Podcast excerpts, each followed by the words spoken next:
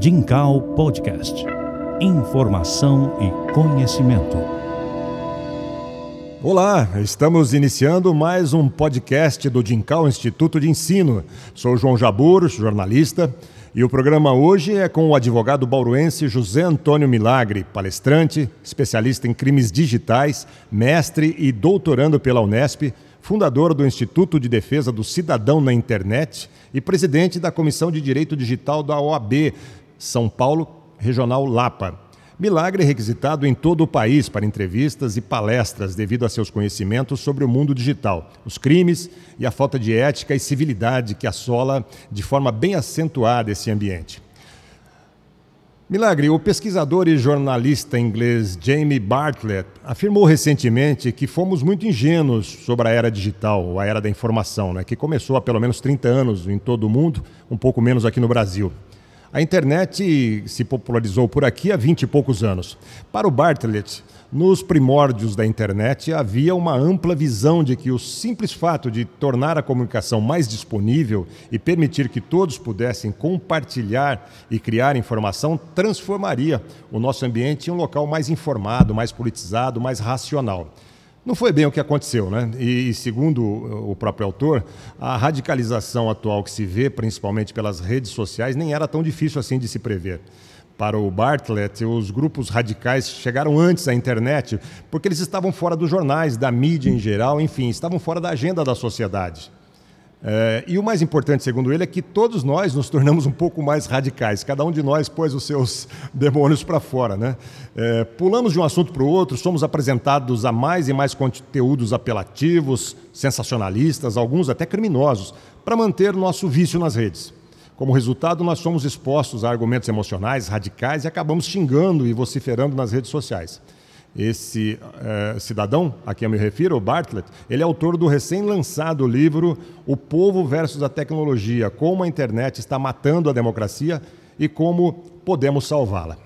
Obrigado pela sua presença. E eu queria saber inicialmente se você concorda com essa visão, um tanto quanto pessimista, né?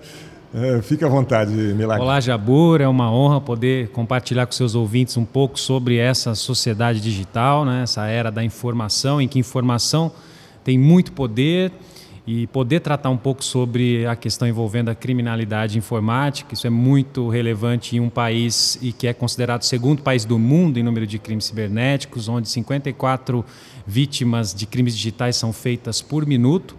E eu penso exatamente nesse sentido. Né? Hoje nós temos um crescimento da tecnologia, McLuhan já falava né, que o meio é a mensagem, e hoje nós estamos cada vez mais conectados. Hoje se fala em wearables, ou seja, dispositivos que você veste, que você usa e que estão conectados, possuem um número IP, estão na rede.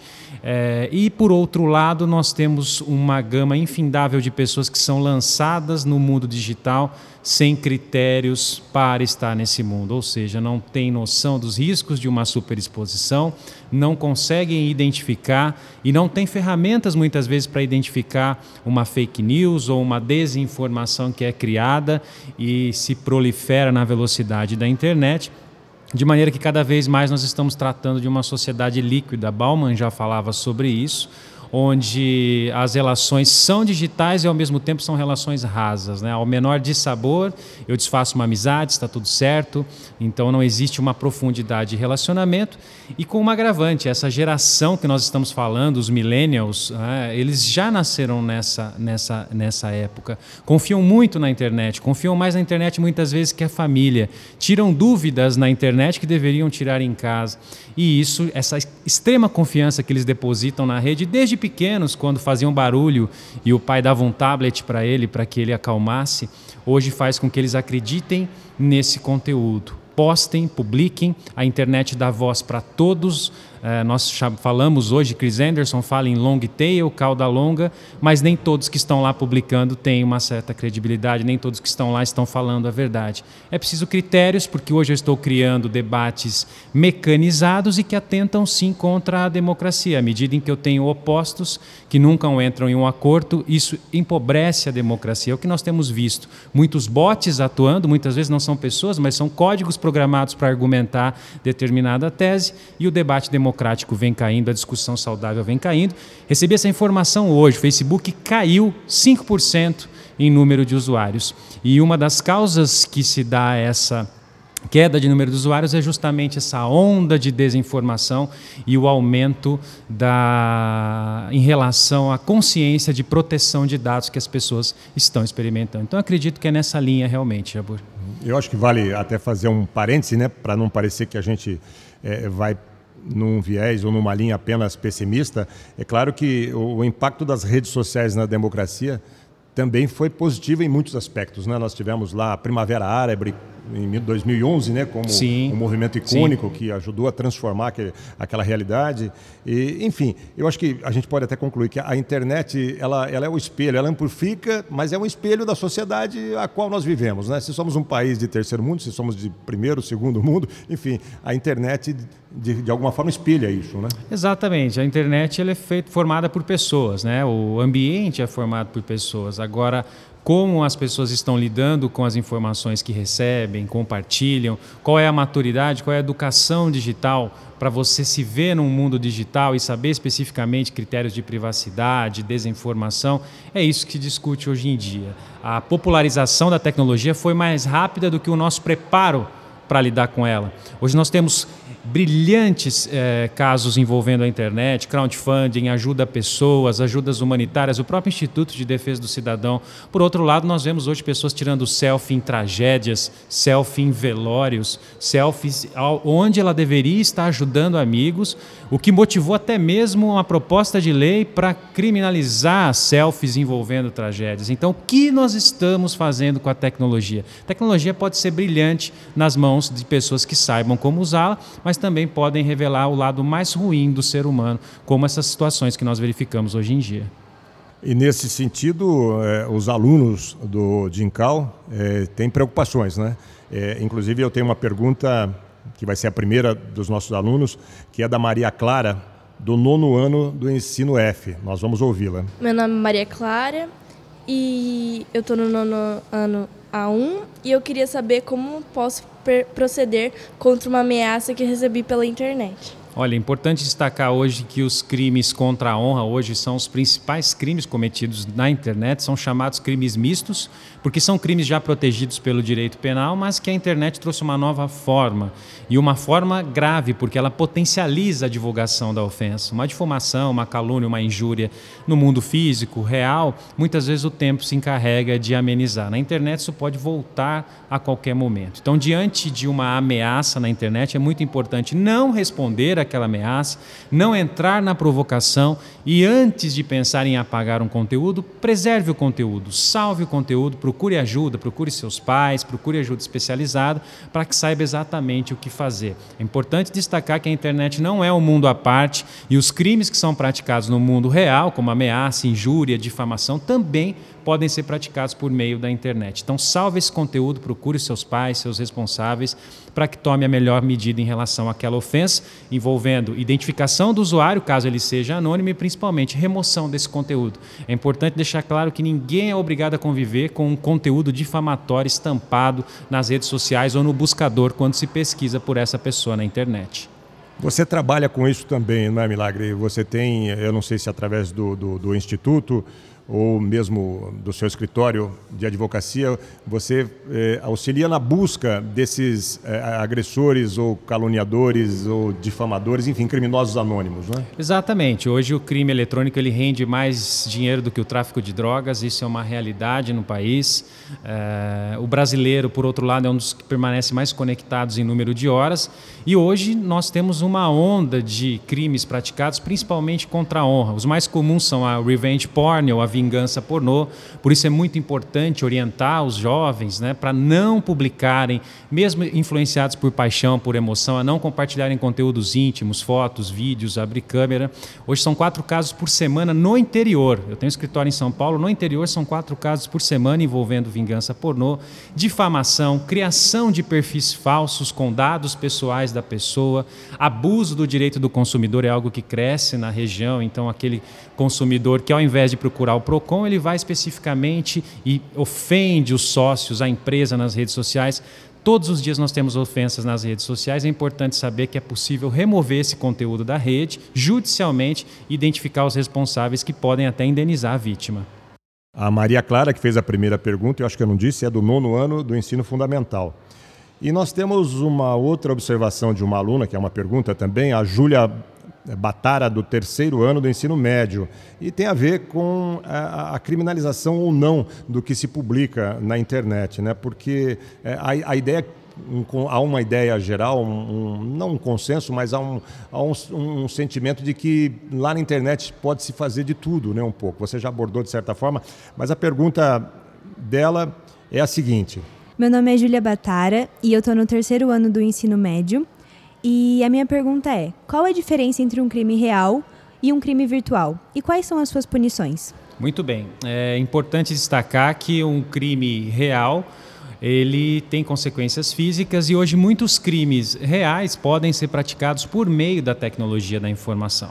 Então é importante destacar que injúria, calúnia, difamação, ameaça, é, apologia, são alguns crimes hoje que já são previstos no Código Penal, que é da era do rádio, mas que são punidos e praticados pela internet. E outros crimes que surgiram agora com a Lei Carolina Dickmann, a Lei de Crimes Informáticos brasileira como a própria invasão de dispositivo informático. Então, aquele que invade uma rede social de uma pessoa, publica uma informação, aquele que invade um celular, um pendrive de alguém, aquele que copia conteúdo íntimo, privado e publica, aquele que anuncia ou faz uma ofensa em redes sociais gravando um vídeo, todas essas condutas já são punidas pelo Código Penal. Não existe diferença alguma em relação a punibilidade, ou seja, vai ser punido da mesma forma se ofendesse fisicamente ou se ofendesse presencialmente.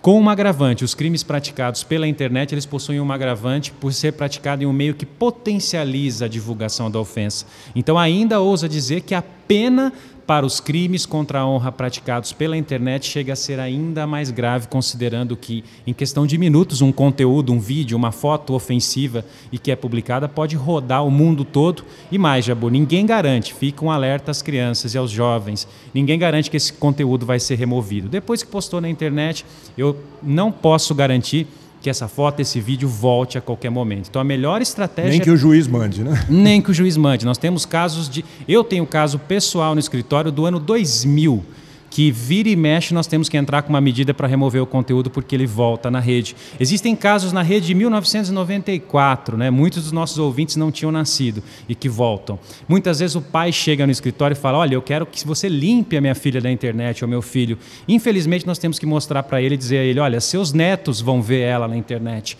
porque a partir do momento em que você compartilha esse conteúdo, não se pode garantir remoção. Então, a melhor consciência é informação, muito cuidado com quem você compartilha conteúdo conteúdo, não coloque na internet aquilo que você não colocaria na calçada da sua casa. E a propósito, Milagre, olha que pergunta interessante que vem do Caio Piovisan, do nono ano do ensino fundamental. Olá, meu nome é Caio Piovisan, eu tenho 14 anos e eu gostaria de saber o que a gente poderia fazer para não expor nossos dados na internet, já que tudo que nós podemos fazer hoje em dia a gente compra através da internet. Muito legal. Isso é importante, sobretudo numa geração millennials que nasceu no mundo online conectado. Então, normalmente eu faço essa, essa brincadeira, né? Será que você colocaria todas as fotos que estão lá no seu Facebook, você colocaria num outdoor na cidade? Ou você imprimiria elas e colocaria no calçadão? Aí as pessoas normalmente, não, jamais, vou colocar no calçadão, vai passar pessoas, ué, mas na internet isso é pior as redes sociais hoje, né? As redes sociais do passado eram as praças. E ainda assim, nas praças, as pessoas podiam sofrer ofensas. Imagine agora com as redes sociais. Então, o primeiro ponto é ter consciência. Será que eu preciso postar? Será que é necessário compartilhar minha rotina, o que eu como, onde eu vou, o trabalho do meu pai, o trabalho da minha mãe, onde eu entro na escola, que hora que eu saio? Toda essa rotina hoje é insumo nas mãos de criminosos? Será que eu preciso fazer fotos insinuantes, fotos sexys, publicar muito conteúdo? Hoje o criminoso ele tem um manancial de informações à disposição num perfil. Muitas vezes nós nem sabemos a informação que postamos e quando somos vítimas, mas como ele sabia desse, dessa informação? Nós mesmos postamos. Então, o primeiro ponto é consciência. O segundo ponto, as redes sociais hoje aprimoram a privacidade. Existe uma série de configurações de privacidade. Facebook existe, o WhatsApp existe, que você use esses recursos de privacidade disponíveis, porque eles não eliminam, mas eles minimizam a possibilidade de você ter dados vazados e possa ser vítima de um crime digital. E principalmente, não marque encontros, né? algo muito comum hoje dos jovens, muito cuidado. Do outro lado do computador, a pessoa pode ser qualquer pessoa, pode se passar por outra pessoa. Jamais marque um encontro, utilize aplicativos de dating, muito comum hoje, porque nós temos casos trágicos, inclusive no escritório, de pessoas que utilizaram esses aplicativos e não voltaram, ou tiveram patrimônio lesado, ou foram sequestrados e assim por diante. Diligência, cautela, cuidado, proteções de privacidade, você reduz muito a possibilidade de ser vítima de um golpe ou crime digital. Olha o que pergunta a Ana Júlia, do nono ano do ensino fundamental. Meu nome é Ana Júlia, eu sou do nono A1 e eu queria saber como que pode identificar quem está por trás dos crimes e quando é um crime. Legal, excelente a pergunta da aluna. Aliás, é algo muito comum e que motiva a minha profissão. Né? Sou há 15 anos advogado especializado em crimes digitais e grande parte do nosso trabalho nós passamos não punindo as pessoas ou buscando a reparação, mas identificando a autoria. Porque o crime digital normalmente é um crime em que aquele que o pratica o faz amparado pela falsa sensação do anonimato. Né? Então, estou atrás do computador, entre quatro paredes, vou criar um perfil falso, vou usar um proxy, vou usar um mecanismo que, que muda a minha conexão, vou me conectar do shopping da cidade ou de um Wi-Fi aberto, outro risco, né? empresas que deixam Wi-Fi aberto e acham que não vão ser identificados. Nós identificamos a grande maioria dos casos, mais de 90% dos casos há possibilidade de identificação, porque no Brasil existe uma lei chamada Marco Civil da Internet, a Lei 12965 de 2014. Com base nela, se você está sendo ofendido por uma pessoa que não conhece, seja no WhatsApp, seja no Facebook, é possível pedir ao juiz uma ordem ao provedor que tem 48 horas para identificar essa pessoa, fornecendo IP, dados cadastrais. Então, engana-se aquele que acha que um crime digital é impossível de ser apurado. Na grande maioria dos casos, a quebra judicial do sigilo e nós chegamos até a pessoa que ofendeu, que praticou um delito, que publicou as fotos ou que compartilhou um conteúdo íntimo pelo WhatsApp e assim por diante. Até que ponto os aplicativos, mesmo os sites, eles colaboram com esse trabalho? Esse é um problema sério, né? Nós temos uma luta muito forte, inclusive isso já me motivou aí duas, três vezes na Câmara é, dos deputados. Câmara Federal em Brasília. É, participei da CPI do cybercrime, venho convidado desde o tempo do Marco Civil e os provedores hoje, infelizmente, eles estão no Brasil para ganhar dinheiro, mas para colo colaborar com as autoridades na apuração dos crimes, muitas vezes resistem até as últimas instâncias, quando a vítima já foi totalmente difamada, exposta e assim por diante. Recentemente isso vem se modificando. Recentemente nós conseguimos as primeiras ordens judiciais de bloqueio de conteúdo do WhatsApp então imagine o ouvinte que tem uma foto, um vídeo que está rolando em grupos de WhatsApp. Antes eu entrava contra o WhatsApp Inc. e a negativa é que era impossível bloquear esse conteúdo. Ano passado nós conseguimos as primeiras ordens quando você tenta subir um conteúdo, esse conteúdo informa que não é possível de ser compartilhado. Como já acontece nos Estados Unidos há muito tempo. Os Estados Unidos tem uma base chamada NCMEC que todos os aplicativos consultam. E se o arquivo estiver naquela base, ele não pode compartilhar. Mas no Brasil eles tentavam resistir. Isso vem mudando aos poucos. É uma luta muito forte forte entre vítimas e os provedores que muitas vezes estão aqui para oferecer facilidades, mas na hora de um crime praticado no seu ambiente, muitas vezes se esquivam, resistem e isso é muito prejudicial para a vítima, sobretudo em se falando de crime digital, pois quando mais rápido eu agir para remover um conteúdo, menos a exposição da vítima. Temos duas perguntas aqui, Milagre, da Juliana Esteves, do primeiro ano do ensino médio, e da Pietra Paulinho, que é primeiro ano também do ensino médio as perguntas se convergem. Meu nome é Pietra Paulinho, do primeiro ano, e a minha pergunta é que como se identifica o pedófilo por meio das redes sociais? Isso é muito interessante que é, a pedofilia em si é o ato praticado contra menores. Né? O que nós temos normalmente nas redes sociais é a pornografia infantil prevista no Estatuto da Criança e do Adolescente. E o que pressupõe a pornografia infantil?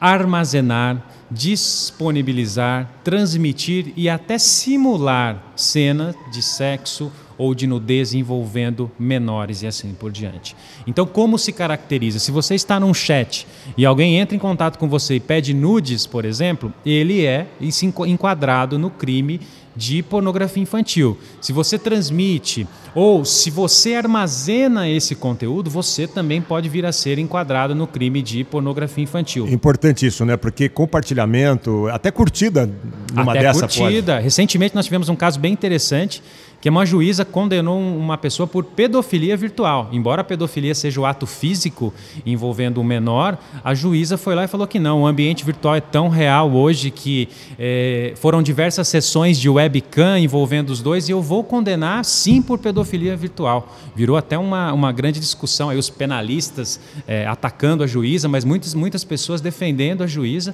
justamente nesse sentido. Então, se você armazena está num grupo de WhatsApp, recebeu conteúdo de menor, saia desse grupo, remova esse conteúdo, porque o simples fato de armazenar já pode responsabilizá-lo por pornografia infantil. Você recebeu uma pena gravíssima. Não é só quem transmite, mas se você armazena esse tipo de conteúdo, você pode também ser responsabilizado. É muito comum né, as pessoas se sentirem impunes porque alegam que apenas compartilhei, apenas. Ah, eu só estava no grupo, é. eu só recebi, de forma alguma. Hoje nós temos condenações por curtida, por compartilhar. Teoria do favorecimento ou causação. Você potencializou uma ofensa é, por simples fato de armazenar esse conteúdo, por solicitar a uma menor, né? Então, assim, um maior que solicita, ó, me manda umas fotos, abre a webcam para mim, me manda um vídeo. Pode ser pornografia infantil na modalidade tentada. Então, isso pode ser registrado, os pais buscam a polícia, buscam um advogado especializado, representam o Ministério Público, busca apreensão na casa dessa pessoa. Um belo dia ela vai, vai acordar com a polícia, Ministério Público, peritos, para apreender o seu computador e aí vai passar uma perícia. E se for encontrado o conteúdo, ele pode responder pelo artigo 241 do ECA, que é a pornografia infantil. Portanto, garotada, pais, mães, né? Muita Outro atenção, detalhe, ah, mas eu sou menor, né? Recebi, pedi foto da minha namoradinha é, ou da minha ficante, eu sou menor, não acontece nada comigo. Seus pais serão responsabilizados. No escritório nós estamos com muitos casos, pelo artigo 932 do Código Civil, em que os pais foram civilmente responsabilizados por ato de filhos de 16, de 14, de 13 anos que pediram fotos ou vídeos de garotas e vice-versa e que e compartilharam, ofenderam a honra da garota e acharam que nada ia acontecer porque eram os menores. Quem paga a conta é o pai. É, muitas vezes no, no, impulso, no momento de, de, de, bronca, de nervosismo, de briga, é, o, o, A ou B acha que pode compartilhar, que vai estar tá punindo a pessoa, né? Exatamente. No, no Muitas... final das contas, o punido pode no ser No final ele. das contas, o punido pode ser ele. Muitas vezes a, a divulgação do pornô de vingança, revenge porn, é justamente por isso. Ele não aceitou o fim do relacionamento, não aceitou que, a, que, a, que o convivente ou que a namorada foi, é, não, não quer mais o, o relacionamento e publica esse conteúdo. Hoje é possível identificar quem publicou, quem compartilhou e todas essas pessoas vão ser responsabilizadas. Se forem menores, os pais vão ser chamados a reparar o dano praticado pelo filho. Outro problema até bastante atual e, e que trata-se de um crime também de grande potencial é, é o tal da, do, do, do, do baleia azul, né? Da, da, da, do jogo, é um jogo, né? Jogo entre aspas, né? O que é que você diz sobre isso, Milagre? É, o Baleia Azul, nós tivemos dois casos, inclusive nós tivemos um caso de um adolescente que estava já na 13 terceira fase e os pais nos procuraram. Em Bauru? É, São Paulo. São Paulo. E nós conseguimos quebrar o sigilo especificamente da, da pessoa que estava manipulando, o handler, e ele está respondendo hoje porque era um maior, é, pasme, era uma, um adulto é, jogando Baleia Azul com as pessoas. Baleia Azul é um desafio justamente isso. As pessoas, as, os jovens entram no Baleia Azul ou por emulação ou porque estão sendo extorquidas. Emulação, ah, eu quero ver o que, que é isso, e acaba indo, seguindo até as últimas fases, que pode levar ao suicídio. E extorsão, muitas vezes, alguém coletou uma imagem, um vídeo, uma foto, e aí constrange: olha, se você não entrar, eu vou divulgar a foto, eu vou divulgar seu chat, eu sei onde a sua irmã trabalha, eu sei onde a sua irmã estuda e assim por diante. Então é preciso muito cuidado, já existem dois projetos de lei é, no Congresso Nacional que completam o Código Penal para punir o induzimento, instigação, auxílio ao suicídio virtual, porque o Baleia Azul faz isso. E aos pais, aqui também cabe a responsabilidade de estar muito próximo dos filhos, observando. E você, filho, que ouve aqui o nosso podcast, não hesite em comunicar seus pais. Infelizmente, acontece em casos aqui em Bauru, já recebi jovem de 16 anos para consultar comigo no escritório. Cadê seus pais? Não, meus pais não podem saber. Isso não existe. Você tem que ter uma relação de confiança com seu pai. Não apague o conteúdo. Se foi vítima de um constrangimento desse, não só o Baleia Azul, mas o Momô, que nós tivemos casos, inclusive aqui em Bauru também, que é algo que está acontecendo agora. Preserve o conteúdo, procure um especialista para que se possa chegar e punir essa pessoa que está do outro lado te manipulando a fazer algo contra a sua própria vida. Por falar em jogo, vamos a uma pergunta interessante também sobre esse aspecto da Marina Pacheco Rocha, do nono ano do ensino fundamental. Meu nome é Marina Pacheco Rocha, eu sou do Nona 2 de Incal. É, eu queria saber quais são os riscos que você corre ao entrar em sites não confiáveis na internet. Uma boa pergunta, né? Hoje nós. O jogo, no caso, é um jogo simples, imagino, né? Que ela tenha querido Sim. saber. Não esse jogo da baleia é. azul, que já é é interessante a pergunta, porque hoje, falando em jogo e falando em aplicativos em geral, eu tenho um professor do doutorado lá na Unesp que ele diz que nós nunca sabemos o que acontece em intramuros, né? Ou seja, por mais que as redes sociais, os aplicativos garantam que coletam determinadas informações, e agora nós estamos aí chegando com a lei de proteção de dados forte, entra em vigor ano que vem, nós não sabemos o que acontece em intramuros. Inclusive existe uma pesquisa na Unesp de uma doutoranda que monitorou é, o que as redes coletavam sobre nós, mesmo em termos de uso, dizendo que não coletavam. E é um dado muito alarmante. Não dá para saber. Hoje, na dúvida, nós temos sempre trabalhar com a minimização dos dados, fornecer o mínimo necessário para o que nós queremos fazer, sempre refletir se realmente eu preciso postar isso, não trocar meu e-mail, meus dados pessoais por um brinde, por um e-book, por um acesso, porque amanhã eu estou na, nas mãos de pessoas. Quantas pessoas utilizam esses memes? Olha, se veja daqui a 50 anos, com qual ator você parece, Uh, veja como você seria do sexo oposto. São normalmente memes aparentemente inofensivos na rede social, só que eles coletam seus dados pessoais. E seus dados pessoais são vendidos para empresas, para negócios, não só para você receber propaganda. Um belo dia você acorda e fala: Nossa, eu estava pensando sobre isso e recebi uma propaganda. Mas também para tomar decisões em face da sua pessoa. Então, muito cuidado. Eu sempre falo que quando você não paga para usar uma rede social, um jogo, normalmente você é mercadoria. Então, muito cuidado com os dados que você cedem.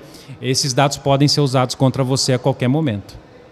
Agora, uma pergunta do Arthur Magno Azevedo Porto, do nono ano do ensino fundamental. Arthur Magno Porto Azevedo. Por que quando eu entro num site na internet tem vários vírus e eu não sei qual que é o real assim, quando eu vou colocar sai tipo um anúncio assim, eu clico nele, é um vírus. Por que isso? Exatamente. Essa é uma excelente pergunta.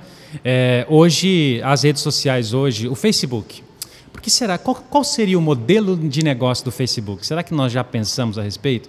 O modelo de negócio dos Facebooks não é chamar minha atenção. O modelo de negócios do Facebook são meus dados. E para quê? Porque ele vende meus dados para fazer propaganda. Então, ele sabe que eu pesquiso sobre passagens aéreas para Madrid e um belo dia eu recebo um banner de promoções de passagens aéreas para Madrid. Eu estou navegando num site sobre procurando uma bicicleta e eu recebo no Facebook um anúncio sobre bicicleta. É o behavior targeting, a propaganda direcionada. Isso é muito comum hoje em dia é, nas redes sociais. Essas propagandas elas podem ser propagandas legais, mas elas podem ser vírus também. E isso é feito porque nós postamos vários dados que o Facebook compila e sabe o nosso padrão e os nossos interesses. E isso alimenta um mercado milionário de bilhões hoje envolvendo o Facebook. O Marco Civil veio e tentou organizar isso, falando que as empresas não poderiam, sem consentimento, transmitir informações de um site para outro. Mas na prática isso não acontece. Qual que é a nossa recomendação? Deixar de usar as redes sociais? Não, de forma alguma. Mas controlar os meus dados, se houver opções de privacidade, aplicar as opções de privacidade, evitando assim que, o meu, que a minha informação, o meu hábito, o meu consumo seja revendido para outras empresas que fazem propagandas. E jamais clicar em propagandas, muitas delas podem ser spyware, mas também pode ser vírus, trojans disfarçados que vão infectar minha máquina e aí o atacante vai ter acesso ao meu computador e aos meus dados pessoais. Quase ao finalzinho do nosso podcast, o Lucas Barbosa, do segundo ano do ensino médio, aborda um assunto que, que está em voga nas últimas eleições e possivelmente nas próximas, né? E, faz uma pergunta muito interessante. Meu nome é Lucas Barbosa, estou do segundo ano, é, e visto que no último processo eleitoral teve grande influência de, da internet, principalmente em divulgar informações, eu gostaria de saber se, na sua visão, houve algum crime, principalmente nas, nas divulgações de informação, e se sim, qual foi o impacto? Olha, é, eu acompanho a internet nas eleições desde a eleição de, 2000, de 2008. Em 2012, eu lancei um livro, Guerra Eleitoral na Internet, que eu vou relançar agora, porque muita coisa mudou, onde eu estudo as guerrilhas virtuais e a influência da internet no pleito. E, bom, Datafolha de 2018, 56% das pessoas foram influenciadas pela internet. Desses 56, 26 foram fortemente influenciadas. Estimativa para 2020 é que isso chegue a 70%. A internet tem mais força que a família, que os amigos, que, que a televisão na hora de decisão sobre o voto. Nós vimos as eleições de Trump, que os dados foram fornecidos pela Cambridge Analytica para que ela direcionasse propaganda. O TSE vem tentando regulamentar a propaganda impulsionada, as fake news, criando mecanismos de verificação, exigindo CNPJ para publicidade, mas nós não podemos negar. A internet influencia cada vez mais nas eleições e nós veremos sem precedente uma eleição marcada por guerrilhas digitais, por fake news, por ofensas que vão gerar diversos crimes eleitorais. A questão é: o TSE e as autoridades estarão prontas para investigar quem está por trás dessas guerrilhas? Essa é a pergunta que eu deixo no ar em um cenário em que a internet cada vez mais influencia aquele que vai lá e digita a sua opção de voto. Muito bem. Cuidados e bom senso, né? Acho que é uma fórmula Sempre. genérica que vale para a vida, vale para tudo, né? Para tudo. E acho que isso serve para o nosso caso aqui. Muito obrigado, Milagre, especialista em crimes digitais e internet de uma forma em geral, pela participação aqui hoje. Eu que agradeço. No meu site, josemilagre.com.br, tem um e-book gratuito, O que fazer e como agir em casos de crimes digitais. É uma contribuição que eu faço gratuitamente a todas as pessoas entre, acesse, compartilhe. Eu sempre digo que a informação é a linha tênue que separa uma pessoa de ser vítima de um crime digital. Obrigado a todos. Obrigado a você que nos, está nos ouvindo e até o próximo podcast do Dincal Instituto de Ensino. Dincal Podcast. Informação e conhecimento.